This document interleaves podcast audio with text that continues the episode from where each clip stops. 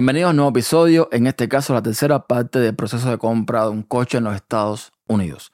En el episodio anterior les comenté que la forma de financiar el coche que escogimos fue directamente con nuestro banco.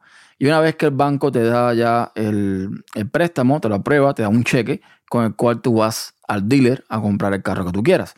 Entonces, eh, bueno, eh, los dealers en Estados Unidos tienen tres formas de venderte un carro. O sea, tú puedes pagarles directamente en cash, o sea, vas con un portafolio lleno de billetes y se lo dejas arriba de la mesa. Tú puedes también financiar con ellos directamente.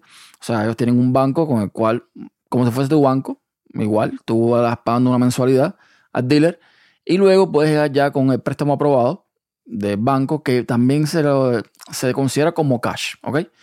Entonces, eh, esta fue la, opción que yo, que yo escogí. Que de hecho, con el carro anterior lo hicimos al revés. Primero fuimos al dealer, compramos el carro, el dealer nos dio una oferta de financiamiento con un interés bastante alto. Luego fuimos al banco, el banco se hizo, se hizo cargo de, ese, de esa compra y nos dio todo con un interés mucho más bajo. ¿Ya? Este fue el proceso inverso. Y como sabíamos que más o menos era lo que queríamos, pues lo hicimos de esta forma. Primero el banco y después el dealer.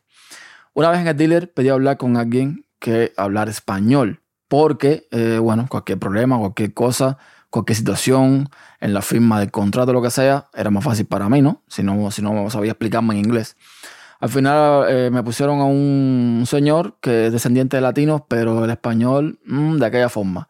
Así que terminamos entre un spanglish ahí comunicándonos, pero bueno, todo bien, todo bien.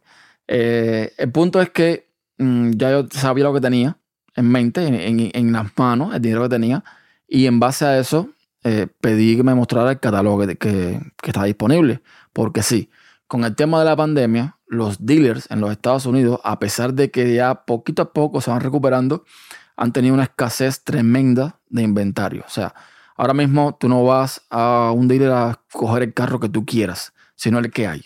Y punto. De hecho, yo fui con, la idea de comprar un coche, un Honda HRV, un HRV de 2023.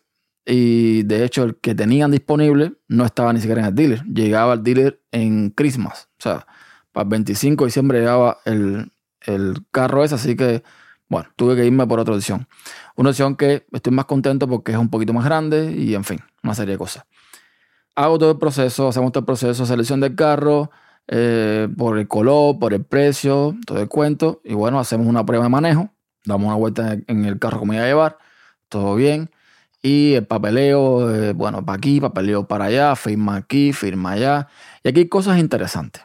Primero, esta gente no se miden para nada, no se cortan un pelo en darte un papel que dice que tu información mm, literalmente la van a vender a cualquiera. O sea, ellos van a usar tu información, se lo van a vender a saber a Dios quién, y esa gente te va a bombardear a ti con publicidad, con, todas esas mierdas que hay aquí en los Estados Unidos.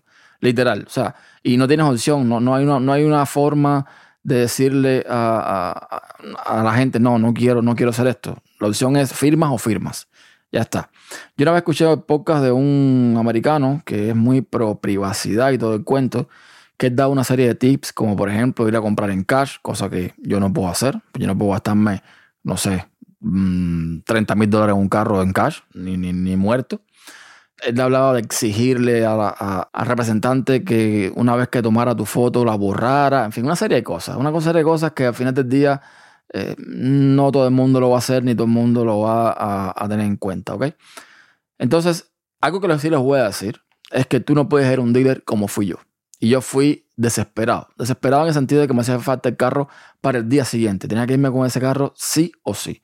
Ir desesperado a un dealer significa que eh, te va a costar más trabajo negociar, te va a costar más trabajo decir que no, salir por la puerta y buscar otro dealer para buscar otra opción aunque como están las cosas a día de hoy aquí en los Estados Unidos, eh, los dealers de Honda que hay ahora mismo estado, aquí en el estado donde yo vivo, pues están bastante eh, vacíos, ¿no? Por eso tampoco me metí mucha presión. Pero esto lo digo porque una vez que ya firmamos todo, que todo está bien, bla, bla, bla, bla, que en fin, en fin, me llega con 350 dólares más el recibo o el bill de lo que costaba el préstamo. Y esto es importante. ¿Por qué? Porque el carro costaba eso. No. El carro costaba, vamos a suponer, vamos a poner una cifra, ¿no? Vamos a suponer que mi cifra era 35 mil dólares, el préstamo, el cheque. El carro costaba 32 mil dólares. Pero luego están los impuestos, están una serie de inventos que se pone el dealer, eh, de, de fees, o sea, de procesos, de que si papeleo, que si la licencia, no, la licencia no, el, el registro del carro, eh, que si la chapa, toda una serie de cosas, ¿no? Que te, te cobra un dinero extra.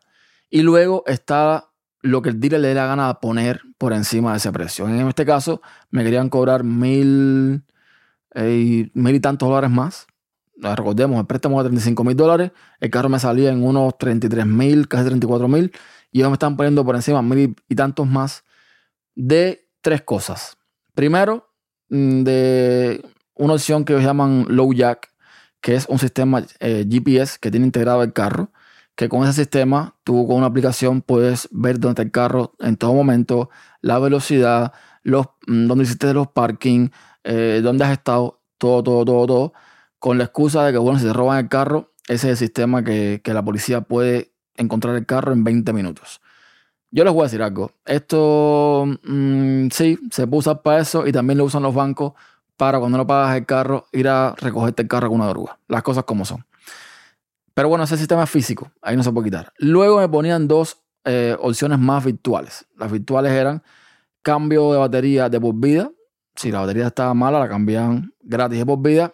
Y si se me perdía la, llave, la llave esta, el FOB, como le llaman, que es, un, es como una llave que tiene unos botones para abrir el carro y todo el cuento, pues me la reemplazaban también mm, de por vida gratis. Esa llave cuesta 500 dólares más o menos si tienes que hacer la nueva yo le dije al, manager, bueno, al, representante de venta de que no, que yo no quería esa opción, que me las quitara todas, porque yo no las quería. Fue a buscar al manager. El manager vino con un poco de petulancia arrogancia. En fin, ¿saben qué? Voy a dejar esto para el próximo episodio porque me voy a extender mucho más. Así que lo siento, pero hasta el próximo episodio.